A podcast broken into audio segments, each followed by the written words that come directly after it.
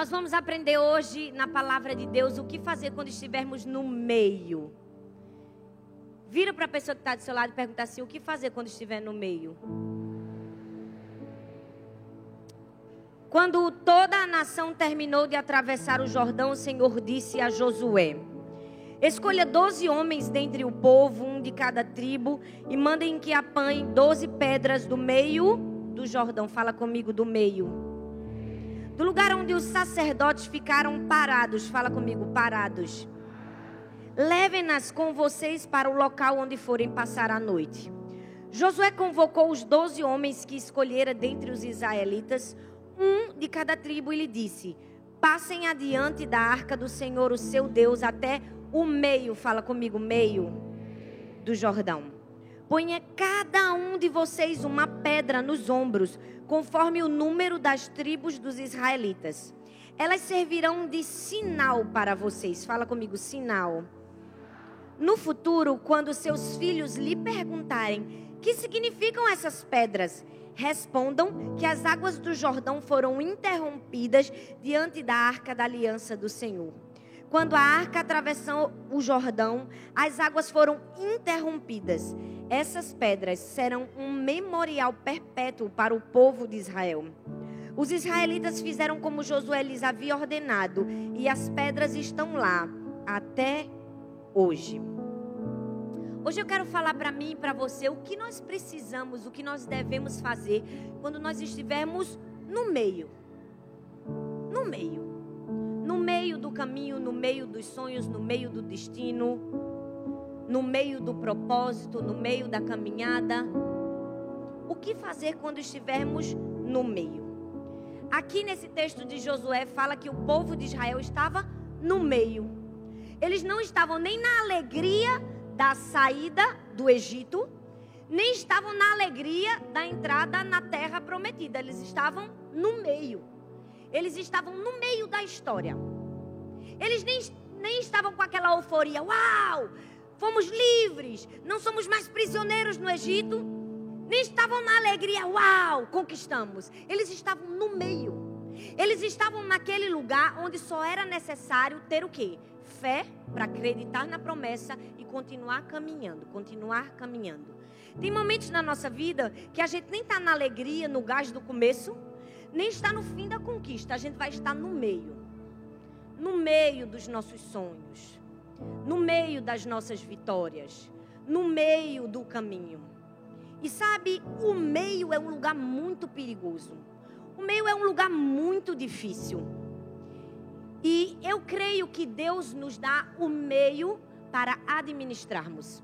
Porque tudo que a gente tem na nossa vida, os nossos sonhos, o nosso destino, o nosso propósito, a nossa igreja, o nosso ministério, a nossa liderança, nada é nosso. Tudo é de Deus, mas entenda, Ele coloca nas nossas mãos para administrar. Não é porque não é da gente que a gente não vai administrar, a gente vai administrar. Mas eu acredito que uma das coisas mais importantes para administrarmos é o meio. É o meio do caminho. É o meio onde a gente não enxerga nada, é o meio onde o desânimo vai chegar, é o meio. E nós precisamos confiar e não desistir no meio. Eu quero que você olhe para essa pessoa que está do seu lado e diga assim: quando você estiver no meio, não desista. Agora olha para outra pessoa, eu sei que ela foi sua segunda opção, mas Jesus também ama ela. Fala para ela assim: quando você estiver no meio, não desista. Não desista. Sabe por quê? Porque Deus nos dá muitas coisas para nós administrarmos. Eu tenho dois celulares. Um celular é o meu mais pessoal, eu uso mais para minha família, para os pastores. E tem um outro celular que eu uso um pouco menos, é mais as outras milhões de tarefas que eu tenho. Mas eu tenho dois celulares só para me manter integrando a minha saúde mental. E esse segundo celular, quando minhas filhas aperreiam, quando elas querem jogar, quando elas querem YouTube, é o que eu empresto a elas. Eu não quero emprestar o primeiro, porque o primeiro são as pessoas mais importantes da minha vida. Então ali eu não empresto. Eu empresto o segundo celular. E toda vez que elas precisam mexer no segundo celular, eu sempre deixo bem claro: esse celular é meu. Você vai apenas usar esse celular. está na sua mão apenas para você administrar. A partir do momento que você colocar um vídeo besterol do YouTube, a partir do momento que você escolher fazer o que você não deveria fazer neste celular, tomarei de você, porque o celular é é meu. Eu dei a elas apenas para administrar. Várias coisas Deus colocou na minha mão e na sua mão. Não é nosso, é dele. Mas nós precisamos administrar. O problema é que a gente se comporta como um caseiro, que quando o dono da casa sai, a gente faz uma festa, chama os amigos, faz churrasco, bota todo mundo na piscina e finge que a casa é da gente. Mas a casa não é nossa. Nós somos apenas o caseiro. E às vezes na caminhada da vida, a gente acha que o ministério é nosso, que a liderança é nossa, que os sonhos são nossos, mas nada é nosso. Tudo é de Deus. Ele coloca apenas na nossa mão para administrarmos. Então é nosso papel administrar. Como você tem administrado o meio na sua vida? Como você tem administrado um momento que talvez para você seja difícil? Não é porque não é seu que você não precisa administrar bem. Muitas pessoas hoje estão feridas, estão magoadas. Muitas pessoas hoje estão decepcionadas. Por quê? Porque a falta da administração do meio de outras pessoas fez com que elas ficassem desse jeito. Muitas pessoas se perderam no meio do caminho. No meio do caminho elas viraram a cabeça. No meio elas começaram a pensar diferente. E nós precisamos ter muito cuidado com o meio. Então hoje eu quero falar para você o que você deve fazer quando você estiver no meio. Em primeiro lugar, quando você estiver no meio, administre as suas atitudes. Fala comigo, atitudes. O que você vai fazer quando você estiver no meio do caminho, no meio do seu sonho, no meio da sua vitória, no meio da sua conquista, no meio do seu ministério, no meio da sua trajetória? Josué 3,15 diz assim: Quando chegaram no Jordão e puseram os pés dentro d'água, ela parou de correr e ficou amontoada na parte de cima do rio até Dan. Na parte de baixo, o rio secou completamente até o Mar Morto. Então o povo passou para o outro lado, perto de Jericó. Enquanto os israelitas atravessavam pisando em terra seca, os sacerdotes que levavam uma arca ficaram parados no seco no meio, fala comigo, no meio do Rio Jordão. E ficaram ali até que todo o povo acabou de passar. Eu não sei você, mas eu já me acostumei com aquela torneira automática que você põe a água debaixo e lava.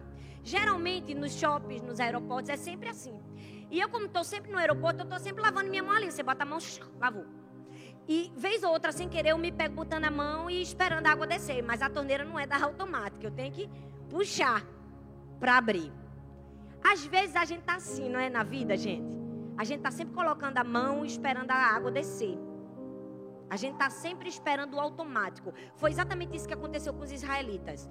Eles já tinham se acostumado com receber pão do céu, maná do céu, comida do céu. Tudo vinha na mão deles.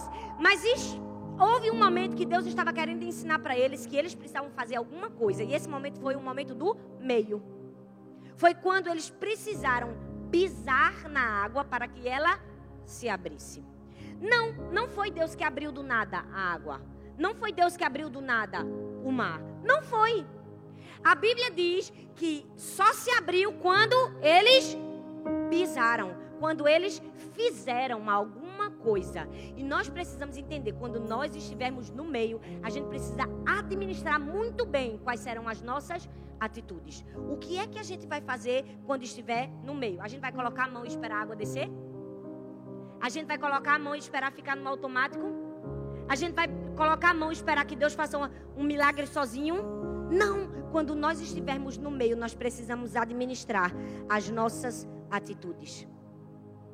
Porque por mais difícil, por mais fé que exigisse, o nego colocar o pé no meio da água e esperar que ela abrisse, minha gente, não era fácil ficar no meio. Você imagina, subiu a água. Eles estavam no seco. Mas será que não passou na cabeça deles? Qual vai ser a hora que Deus vai fazer essa água descer de volta? E se eu ainda estiver aqui no meio, quando a água descer de volta? Isso com certeza passou na cabeça deles, mas havia uma instrução dada por Deus que eles deveriam permanecer no meio. Era uma instrução de Deus. E deixa eu te dizer, o meio não é o lugar mais confortável. O meio não é o lugar onde a gente não tem medo. No meio a gente se sente cercado. No meio, às vezes, o desânimo vai nos abater. No meio vai vir medo. No meio, aquela pessoa que a gente investiu tanto vai virar as costas para a gente, vai desistir no meio do caminho e vai nos deixar no meio. No meio do nosso sonho, alguém vai enfiar uma faca nas nossas costas. No meio, a gente vai duvidar. No meio, a gente vai se cansar e a gente vai dizer: nadei, nadei, nadei, não cheguei na no fim da praia. Mas nós precisamos entender que a nossa atitude dentro do meio vai determinar o fim da nossa história. A atitude do povo de Israel no meio daquele mar estava determinando qual seria o destino deles, se eles iam voltar para o Egito, se eles iam continuar em direção à terra prometida. Nós precisamos entender, precisamos administrar o meio. A gente precisa passar pelo meio. Ninguém quer passar pelo meio, minha gente. O negócio ruim é o tal do meio, é ou não é? É muito ruim. A gente quer a parte dos milagres. A gente quer a parte do maná. A gente diz: Deus, eu não me inscrevi para o meio. Eu quero os milagres. Mas Deus está olhando para mim, para você, está dizendo: para chegar no milagre, tem que passar pelo meio. Às vezes, a gente não está vivendo o destino profético de Deus para nós, porque a gente está cansado no meio. Porque no meio a gente está vivendo uma vida vazia. Talvez você está no meio da sua vida. Você vem para a igreja todo domingo. Você posta na sua rede social que está no culto. Coloca a hashtag Igreja do Amor. Mas você não vive um relacionamento verdadeiro com Deus. E Jesus já havia nos advertido. Ele disse: se você quiser ficar no meio da multidão, você pode vir no domingo, postar que veio no culto e está tudo legal para você. Agora, se você quiser ter uma vida diferenciada, você vai ter que passar pelo meio. Você vai ter que enfrentar o meio. Não dá para viver essa vida mais ou menos. Você vai ter que enfrentar o meio. E você vai ter que passar pelo meio com integridade. Porque o meio não é fácil. A gente não vê nada no meio, né? A gente só vê o quê? Água, água por todos os lados, água, água por todos os lados. A gente consegue enxergar a terra prometida de dentro do meio? Consegue, gente? Me ajuda a pregar, consegue? A gente não consegue ver nada quando a gente está no meio do caminho. A gente nem sabe se vai chegar do outro lado quando a gente está no meio do caminho. É por isso que quando nós estivermos no meio do caminho, a gente precisa aprender a administrar o meio. Muitas pessoas se perderam na vida. Muita gente não chegou no fim do seu propósito. Por quê? Porque não soube passar pelo meio.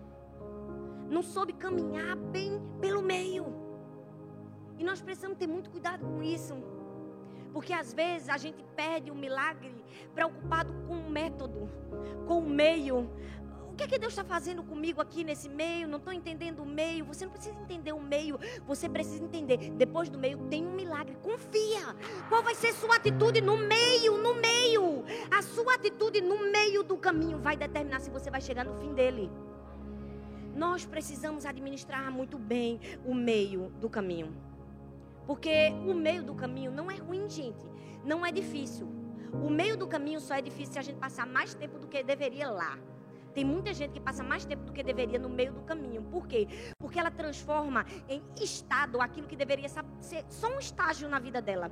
Ela transforma em acampamento aquilo que era só um lugar de passagem. Ela fica lá o tempo todo no meio, porque ela fica no meio. Por quê? Porque não está entendendo. Ai, meu Deus, ela olha para tudo, ela não passa pelo meio, ela fica encarrancada no meio.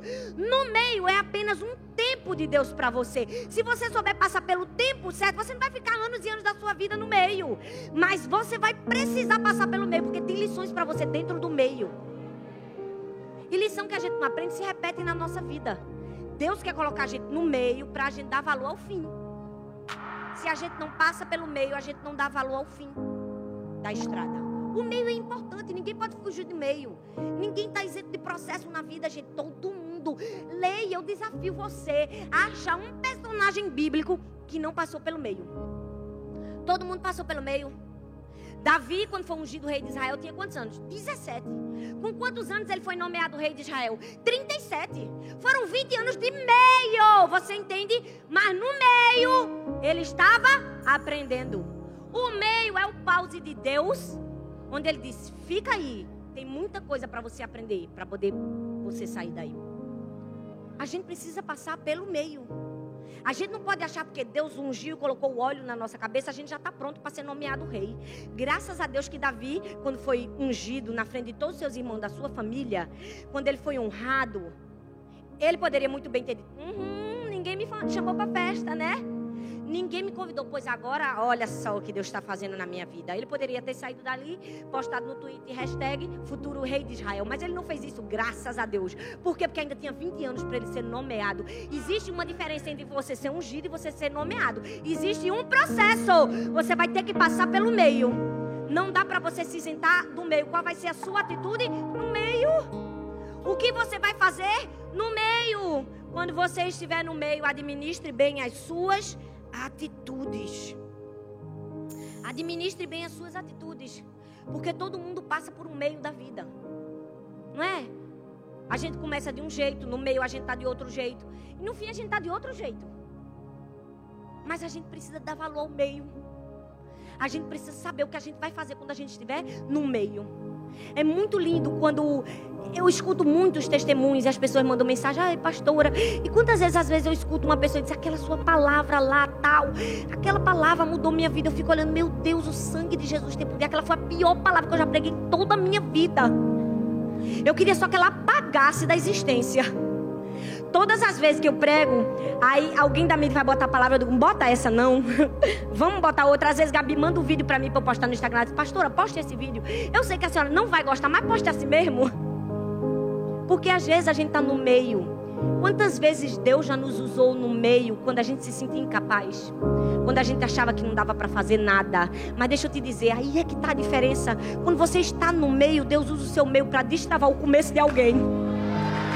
Deus usa o seu meio, Deus usa a sua fraqueza, Deus usa a sua limitação para começar algo novo na vida de alguém. A gente não tem que esperar estar no fim para Deus nos usar, está no fim para aceitar o processo de Deus, está no fim para nos acharmos qualificados. No meio, Deus continua a falar através de nós. No meio, Deus está fazendo alguma coisa através de nós. No meio, o meio é muito importante na vida do cristão, quando você estiver no meio, o que você vai fazer? Administre bem as suas atitudes. Eu me pergunto se algumas vezes no meio a alegria não fluiu da vida da gente, a fé não brotou no coração da gente. A gente não cresceu, por quê? Porque a gente achava que estava no meio e que no meio não dava para fazer nada. Mas o meio é importante, o meio é especial. Tem gente que só quer viver o fim. Não, gente. Vamos saber aproveitar o meio. O meio é muito importante. Mas a gente é uma geração que não sabe viver a segunda-feira. No domingo tá tudo bem, a gente tá no culto, a gente recebe uma palavra de motivação. Uh, domingo é maravilhoso. Mas nós não podemos viver somente da palavra do domingo, a gente tem que viver da aplicação na segunda, na terça, na quarta. Ei, você não está aqui para vir para a igreja e recarregar a sua bateria. Você não tem tomada na sua casa, não? Você precisa viver uma vida integral. Segunda, terça, quarta, quinta, sexta, sábado, domingo. Segunda, terça, quarta, quinta, sexta, sábado, domingo. O meio é importante. O meio é fundamental. Você precisa trazer as atitudes certas para quando você estiver no meio. Você precisa dar os passos certos quando você estiver no meio. Você não pode botar sua mão debaixo da torneira e esperar que a água desça. Você tem que pisar o pé na água. Quando você estiver no meio, você não pode perder a fé. Porque Jesus, ele não é um mágico de Oz que vai pra fazer tudo independente de nós. Ele vai fazer com a gente o milagre. É, a gente dá os cinco pães, ele multiplica. A gente toca na veste, ele cura. Ei! O meio é fundamental. Quais são as atitudes de, que você vai tomar quando você estiver no meio? Gerencie suas atitudes. Segundo lugar, quando você estiver no meio, administre os seus pensamentos. Fala comigo, pensamentos.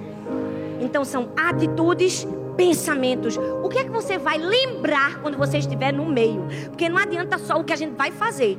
É preciso saber o que a gente vai lembrar. A Bíblia diz: Então Josué disse: Pegue doze pedras, as empilhem, e no futuro, quando seus filhos perguntarem o que são essas pedras, conte a eles o que o Senhor fez. Diga a eles que nós nem sabíamos se conseguiríamos, mas Deus fez algo que só Ele poderia fazer. E nós chegamos lá. Nós passamos o rio.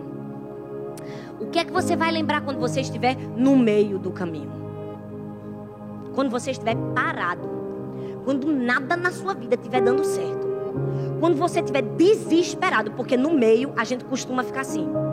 O que você vai lembrar? O texto diz assim: lembra do que aconteceu e do que Deus fez. Mas sabe o que foi que aquele povo fez? Se esqueceu. Ele não lembrou mais. Eles pegaram umas pedras, mas eles não passaram para a futura geração o que deveriam lembrar. Era uma ordenança, eles tinham que passar adiante. Mas aí, com certeza, no começo, os pais levaram os filhos e diziam: Olha essas pedras, essas pedras nós tiramos do rio. E foi aquele momento que o Senhor fez o um milagre. Nós colocamos o pé e foi algo tão sobrenatural. E aí depois passaram-se os tempos, talvez a história já foi contada de outro jeito. Olha essas pedras, foi quando Deus abriu o caminho para a gente. Mas na verdade nós passamos, né? Fomos nós que tomamos a atitude. Fomos a gente que começou a andar no meio. A história começa a mudar. A gente já começa a entronchar a coisa. A gente já começa a tirar a glória de Deus. A gente já começa a se esquecer como foi. Nós precisamos ter muito cuidado porque a gente vai lembrar quando estiver no meio. Porque entre o capítulo 4 de Josué e o capítulo 2 de Juízes, a Bíblia diz que a história sumiu. Depois da geração de Josué, a próxima geração não conhecia o Senhor não conhecia, eles já estavam presos em pecado, em falsos deuses. Eles haviam se esquecido de Deus, por quê? Porque eles se esqueceram de lembrar. Ei, quando você estiver no meio, não se esqueça. Cuidado com a amnésia espiritual, viu? Muito cuidado. Quando nós estivermos no meio, nós precisamos nos lembrar. Quem foi que tirou a gente do Egito? Nós precisamos nos lembrar dos humildes começos. Por que nós estamos ali? Se lembra para você não contar a história do jeito errado. Você precisa lembrar da promessa. Você precisa lembrar da visão. Você precisa lembrar da história. Você precisa lembrar quem é por você. Quem sempre foi por você. Não se esqueça. Quando você estiver no meio, se lembre. Eu amo Davi, porque a Bíblia fala que Davi fez grandes coisas. Ele matou o urso, o leão. Foram tantas coisas, mas nunca atribuiu a si próprio as suas realizações. Ele sempre aproveitou a oportunidade de dizer: Foi o Senhor dos Exércitos, foi Deus. Ei, a gente nunca pode se esquecer. No momento que a gente deixa de atribuir a glória a Deus, a gente se perde no meio. No meio, nós precisamos lembrar quem fez, quem está conosco quem está do nosso lado. Porque o meio pode ser muito difícil, mas o meio pode ser uma situação confortável. O meio pode ser um momento que você já esteja vivendo muita glória de Deus na sua vida. É por isso que é muito preocupante, muito importante saber quem você vai lembrar quando você estiver no meio. Você precisa se lembrar. Você precisa ser capaz de bater no peito e dizer: Não foi eu que fiz, não foi eu que fiz, não foi eu que fiz. Foi Deus.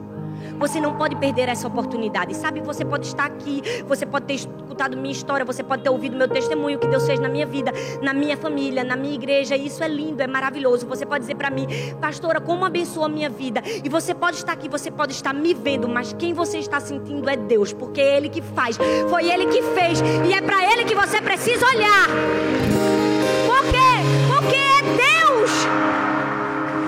Não podemos nos esquecer. A gente precisa lembrar. Lembrar a história, lembrar o começo, nunca se esquecer. Porque quando estiver no meio, a gente vai precisar lembrar.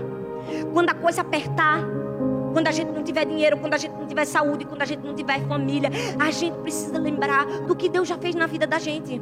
Quantas vezes nós aqui ministerialmente, eu e Arthur, nós estávamos no meio. O ano passado foi o ano mais difícil da minha vida. A gente estava no meio. O negócio estava apertado. Ninguém sabia, mas a gente ficava. Jesus, vinha cá. A gente estava no meio. Aí a gente precisava lembrar como foi Deus fiel na nossa vida. Quando a gente começou com sete pessoas, quando não tinha cadeira, quando não tinha gente, quando não tinha som, quando não tinha violão, quando não tinha teclado, quando não tinha nada. E Jesus foi dando, foi dando, foi dando. Não esqueça. Lembra, lembra, lembra, lembra. Quando você estiver no meio, lembre que foi Deus que fez você vai acreditar, porque você sabe que no meio você pode confiar em, em Deus. Quando a gente estiver no meio, a gente pode confiar, a gente não pode ter a amnésia, porque a amnésia no meio pode nos destruir. A gente precisa olhar para tudo que a gente está vivendo e a gente tem que dizer: não é normal, não é normal, Deus, eu te agradeço, não é normal. Porque se a gente perder esse espírito no nosso coração, acabou. Todas as vezes que eu entro aqui, eu digo: não é normal, não é normal, isso aqui não é normal, gente, isso é normal. Não é normal, a gente tá numa quarta-feira, olha para aí, é normal isso, não é normal. Não é normal. O som é normal, não é normal. O, te, o terreno é normal, não é normal. O estacionamento é normal, não é normal. A placa nova da igreja é normal, também não é normal. O food park é normal, não é normal. Os músicos não é normal. O som,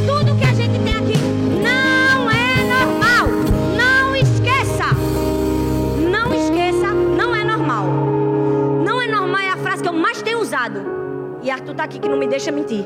Toda vez que eu chego em casa, que eu faço alguma viagem, qualquer coisa que acontece na vida da gente, eu digo, amor, não é normal. Não é normal. A gente precisa se lembrar que não é normal. O que você vai lembrar quando você estiver no meio? Sabe, tem gente que faz assim para mim. É, ah, pastora, pega na minha igreja e tal, me dá uma data. E às vezes eu não tenho a data que aquela pessoa quer. E porque ela me conhece, ela fica muito triste comigo. E ela diz assim: Ah, você não era assim, agora que você tá famosa, não quer mais ir na minha igreja. A minha vontade é falar a verdade para ela, é dizer: Não, eu sempre fui assim, eu sou assim sempre. Quem não é assim é você. Porque você sempre me teve do seu lado e você nunca deu valor à palavra, aquilo que Deus colocou no meu coração. Mas agora que eu tô famosa, você continua sem dar valor a mim. Você continua sem dar valor à mensagem que Deus colocou no meu coração. Na verdade, você só está dando valor ao seu evento. Se vai dar muita gente ou se vai dar pouca gente. Então não venha atribuir para mim uma culpa que eu não tenho. Eu preciso lembrar quem eu sou e eu sou essa pessoa. Você precisa se lembrar. Não se esqueça. Ah, pastora, mas não atribua a você uma, a mim uma falha que está no seu coração. Não atribua, porque Deus está vendo. Sabe, eu fui pregar numa igreja bem pequenininha no ano passado. E o pastor ligou para mim e ele começou a conversar comigo. Ele disse: Olha, pastor, a igreja precisava disso, daquilo. E ele foi soltando, foi soltando. E eu percebi o cuidado dele com a igreja. Eu digo: Diga, pastor, o que é que o senhor quer que eu ministre? Eu tinha preparado algo, mas quem conhece a igreja é o pastor, né? Eu peguei a caneta, fale, fale, pastor, eu tô aqui para lhe ouvir. E o pastor falava, quando terminou, ele que me deu o esboço que eu tinha que pregar. Eu disse: Pronto, pastor, vou pregar o que o senhor quer pregar. E eu fui lá e ministrei aquela palavra, nunca mais eu me esqueci daquele pastor. Eu disse, eu volto aqui, toda vez que esse pastor me chamar. A igreja dele é pequena, ele não tem nome, não é famoso, ninguém vai botar a minha foto lá, não é bonito, mas eu volto. Porque ele não está preocupado com o evento, ele está preocupado com o alimento que a ovelha dele vai receber. E isso para mim tem valor. Tem gente que não está preocupado com você, ela está preocupada com o que você pode dar. Ela está preocupada com o status que você tem. Nós precisamos nos preocupar com o que as pessoas vão receber, porque eu sou pastora de igreja local e para mim tem validade e fundamento aquilo que vocês vão ouvir. Você precisa se lembrar quando você estiver no meio. Cuidado para você não se esquecer. Quando você estiver no meio, se lembre administre suas atitudes, administre seus pensamentos e, em último lugar, conte a história. Quando você estiver no meio, conta a história. O que é que você vai dizer? O texto de Josué 3 diz assim: No futuro, quando seus filhos lhe perguntarem que significam essas pedras, respondam que as águas do Jordão foram interrompidas diante da arca da aliança do Senhor. Quando a arca atravessou o Jordão, as águas foram interrompidas. Essas pedras serão um memorial perpétuo para o povo de Israel. O que você está falando? Quando você estiver no meio, o que você vai falar? Você vai reclamar? Você vai falar dos problemas? Você vai falar das águas que estão ao seu redor? Ou você vai contar a sua história, você vai contar o seu testemunho. Você pode estar no meio, você pode ter todos os monumentos da religiosidade, você pode ter todas as pedras que você pegou, pegou, você pode vir no culto, você pode adorar, você pode ir numa célula. Mas se você não contar o que Deus fez, não vai adiantar de nada. Quando você estiver no meio, você precisa falar, você precisa administrar os milagres de Deus na sua vida. Deus está fazendo milagres todos os dias na nossa vida. Mas a gente está focado só um milagre, que é o fim da história. Aí a gente acha que aquele é o único milagre que Deus faz e que ele ainda não fez. A gente se esquece de ver o milagre que ele fez hoje de manhã. A gente se esquece de ver o milagre que somos nós. Talvez a mulher que está do seu lado é a mulher que você pediu a Deus, mas hoje você quer o divórcio porque você não soube administrar o milagre. É seu papel administrar o milagre. É seu papel, não é de Deus. O que você vai dizer no meio? O que você vai contar no meio? Você vai esperar ter a grande história apoteótica, o grande testemunho para dizer Deus é bom? Ou você vai no meio contar as pequenas coisas que Deus faz na sua vida, as pequenas vitórias que Ele te deu, o fato que você acordou hoje com vida, o fato que você respirou, o fato que você tem uma roupa que está no seu corpo, o fato que você comeu, o fato que você tem uma igreja, o fato que você veio para a igreja, o fato que você tem uma família. Ah, pastor, minha família é complicada, a minha também. Todo mundo tem família complicada aqui. Minhas filhas, misericórdia. Se eu não tiver ali, ó, ontem mesmo meu marido deu foi uma, uma cajadada em Sara. Porque uma bateu na outra. É assim, minha gente, é família. Tá pensando que minhas filhas já nascem com o olho descendo na, na barba de Arão. Nada. Todo mundo tem. Agora, a gente espera ter tudo perfeito para contar um milagre. Não. Não é esse milagre que eu estou te perguntando. Às vezes a gente diz, me conta seu testemunho. A pessoa diz, ah, pastora, quando eu tinha 12 anos. Não é quando você tinha 12 anos. Isso é um milagre de hoje. O foi que Deus fez hoje que você não contou? Quando você estava no meio. Quando você estava no meio. Tem um milagre quando você está no meio. Tem uma história quando você está no meio. Tem algo que Deus fez na sua vida no meio. Qual foi a história? Eu vou contar essa história para encerrar. Eu tirei minhas metade das minhas férias agora em junho com o Arthur. E eu estava muito cansada, eu realmente precisava de uns dias de descanso. O ano passado foi muito difícil pra gente. E eu disse assim para Arthur, eu disse: "Mo, a gente vai viajar, a gente vai levar as meninas. E apareceu uma oportunidade, uma oportunidade, um rapaz que vendia passagens aéreas. E era muito barato, e era muito legal, porque era o preço da passagem normal, mas você viajava de primeira classe. Meu Deus, que alegria. Era tudo que eu precisava. Eu ia viajar com três crianças, uma bebê de quatro meses. Então eu queria muito viajar de primeira classe. Era o mesmo preço da normal, eu desconfiei um pouco. Confesso. Eu disse, Arthur, Mo, não compra essa passagem. Tu não sabe quem é esse camarada. E se ele for trambiqueiro? A gente vai perder o dinheiro da gente. Mas Arthur disse: Não é Deus. Deus está querendo abençoar a gente. Eu digo: Amém. Eu estou crendo, amor. Eu estou crendo. Eu Então vai na tua fé. Eu não tive fé para isso aí, não. Ele comprou a passagem. Dito e feito, aquilo que eu esperava aconteceu. No dia da viagem, deu errado. Deu errado, porque o cara era trambiqueiro. Ele só queria o dinheiro da gente. Aí eu respirei bem fundo e a minha vontade era dizer: Eu avisei. Mas ele sabe que eu não disse. Eu respirei bem fundo, eu disse: "Bom, agora que já aconteceu, Sara e Laura estão dormindo de tênis. Eu não vou decepcionar minhas filhas. Eu vou comprar agora uma passagem e a gente vai." Liguei pro rapaz, madrugada o menino tava lá, comprou minha passagem. Mas eu tava agora no popularzão, né? No aperto. E quando eu estava voltando, eu estava tão cansada, tão cansada, porque eu vim e voltei com a menina no braço, de quatro meses, mais duas gritando no seu juízo. Aí eu pensei cá comigo, eu disse, poxa, ia ser tão legal se eu conseguisse levar o meu bebê conforto. Porque a Helena ia deitadinha no bebê conforto, minha coluna ia tranquila, porque quando eu chegasse eu já ia pregar. Mas eu não podia, porque a Helena não paga passagem. Era só uma taxinha que eu paguei dela. Então ela tem que vir no colo. Se eu botasse bebê conforto, eu tinha que ter comprado uma passagem. Eu não comprei, né, irmãos? Porque já estava caro. Eu já paguei bem caro o prejuízo de algumas pessoas. Pagamos, né? No caso. Aí eu pensei, seria tão maravilhoso. Mas eu sabia que não era possível. Então eu entrei com o carrinho que transforma bebê conforto. Eu desmontei ele e joguei ele na entrada do avião. Já estava entrando eu aqui com a menina quando o cara me para no meio do caminho e diz assim: pode pegar seu bebê conforto. Tem duas cadeiras, somente duas cadeiras sobrando nesse voo. Você pega seu bebê conforto, bota sua bebê do seu lado nessas duas cadeiras que eu vou te dar e você vai ter uma viagem mais tranquila. Eu olhei para o homem. Eu disse: não é normal. Eu disse: não está acontecendo isso. Mas eu, mesmo duvidando, não pestanejei. Corri, peguei o negócio. Eu disse: Tu fica com as duas que eu fico com a Helena. Fui para as duas cadeiras, um voo lotado, cheio de menino pequeno. O cara escolheu justamente eu, porque não foi ele, foi Deus. Aí botei Helena do lado. Só que acontece que, como era apertada a cadeira, eu não podia fazer assim, ó, para balançar o cadeirinha. E a gente sabe que menino dorme como, gente? Balançando. Ela estava um pouco incomodada, não dormia, o voo já tinha começado. Eu disse: Deus, eu vou te falar uma coisa. Eu sei que o Senhor já foi muito legal comigo de me dar essas duas cadeiras. Mas, se o Senhor fizesse uma turbulênciazinha agora, ia ser muito bom. Porque ia dar uma balançada e ela ia dormir. Gente, eu preciso dizer isso. Acreditem. Quando eu falei aquilo, turbulência. O avião balançava, balançava, balançava. A menina dormiu. Quando ela dormiu, a turbulência parou. Eu disse: Não, não estou acreditando nisso. Eu fiquei tão chocada. E eu contei aquele testemunho para tu.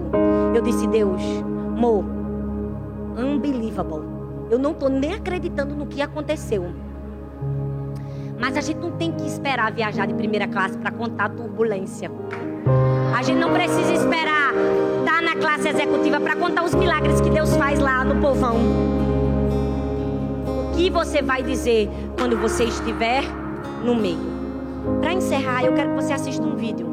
Ele só tem dois minutos ou três, mas vai resumir o que eu falei para você hoje. Eu quero que você olhe para esse menino do, da camisa número 4. Ele está se esforçando para ganhar com o time dele esse esporte de puxar a corda para o lado certo. Talvez você, como esse menino, está numa guerra. Você começou bem, mas ficou tão piorando. Você está chegando no meio.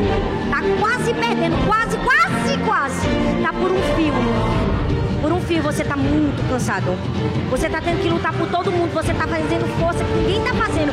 Você está se esforçando pela sua família, pelo seu chefe, pela sua empresa. Você está se esforçando por todo mundo. Você está muito cansado. Mas você não desiste. Você continua tentando. Você está puxando a corda. Vai, vai, não desiste. Porque você está no meio. Não quer dizer que você vai perder. Continua. Não desista. Você está cansado, mas luta. Olha, faz cara feia, mas continua. Puxa mais um pouco. Tá doendo. Se esforça mais um pouco puxa mais um pouco. Não desiste. Mesmo que você não esteja enxergando, não desiste. Porque no fim seu time vai vencer, nem que você tenha que ir pra lá pra frente de novo. E você vai puxar, você vai dar toda a sua força. Não desista. Não desista. Puxa a corda, puxa a corda. Quando você estiver no meio, vá até o fim. Porque vai chegar uma hora. E por mais difícil que seja, encarar o meio a sua equipe vai vencer. A sua equipe vai chegar lá. Porque de repente as coisas vão mudar, seus amigos também vão se mobilizar, as pessoas que estão ao seu redor, você vai contagiar elas. Por quê? Porque você está mostrando perseverança, resiliência. Você não desiste, você vai até o fim. Você mede as últimas consequências e sua mão está doendo. Você está querendo desistir, você está querendo chorar, mas você não pode desistir porque você está no meio. Tem a terra prometida para você entrar, então esforça mais um pouco, luta mais um pouco, se levanta mais um pouco, ora mais um pouco, jejua mais um pouco, paga mais um pouco de preço. Vai, vai, vai chegar o momento, puxa o fim da corda, chega no fim do limite da sua vida. Talvez você está dizendo, eu quero desistir, Senhor,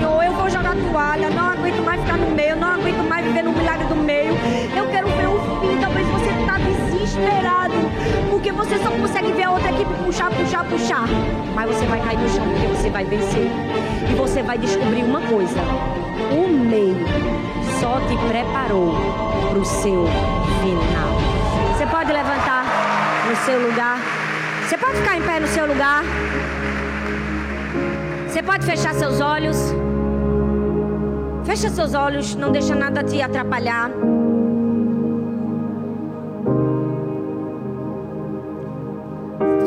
Pode dizer, Deus, me ajuda a passar pelo meio. Você pode dizer, Deus, me ajuda a permanecer firme, me ajuda a administrar minhas atitudes, meus pensamentos e aquilo que eu vou dizer quando eu estiver no meio. Você pode dizer isso? Você pode dizer, Deus me perdoa porque eu perdi a fé no meio, eu cansei no meio, eu desacreditei no meio. Mas nessa hora eu quero ser renovado na minha fé, na minha esperança. Quando eu estiver no meio, eu quero saber o que fazer. Por quê? Porque eu sei que o meio é a preparação de Deus para o fim. Eu sei, Senhor. Eu sei que o meio é só o caminho que o Senhor tem para dar um sabor mais especial à minha vitória para me dar um testemunho, para me dar uma história de vida, para me fazer entrar na terra prometida. Me perdoa se muitas vezes, Senhor, eu tenho anulado os meios, eu estou querendo ir para o fim, para o fim, para o fim. E no meio do caminho eu estou querendo desistir, eu estou soltando a corda, mas eu não vou soltar a corda, Senhor. Nós não vamos soltar a corda. Nós estamos aqui como igreja para dizer isso. Nós não vamos desistir no meio. Aqui, como igreja, nós estamos vivendo o meio ainda. Tem muitas coisas para fazer, tem muitas coisas para conquistar. Nós não vamos nos esquecer dos pequenos começos. Nós não vamos esquecer do que o Senhor fez e daquilo que o Senhor prometeu que ainda vai fazer. Nós acreditamos que tem um fim nós não vamos parar no começo, porque nós vamos terminar e falar como o apóstolo Paulo: combati o bom combate, completei a carreira e guardei a fé.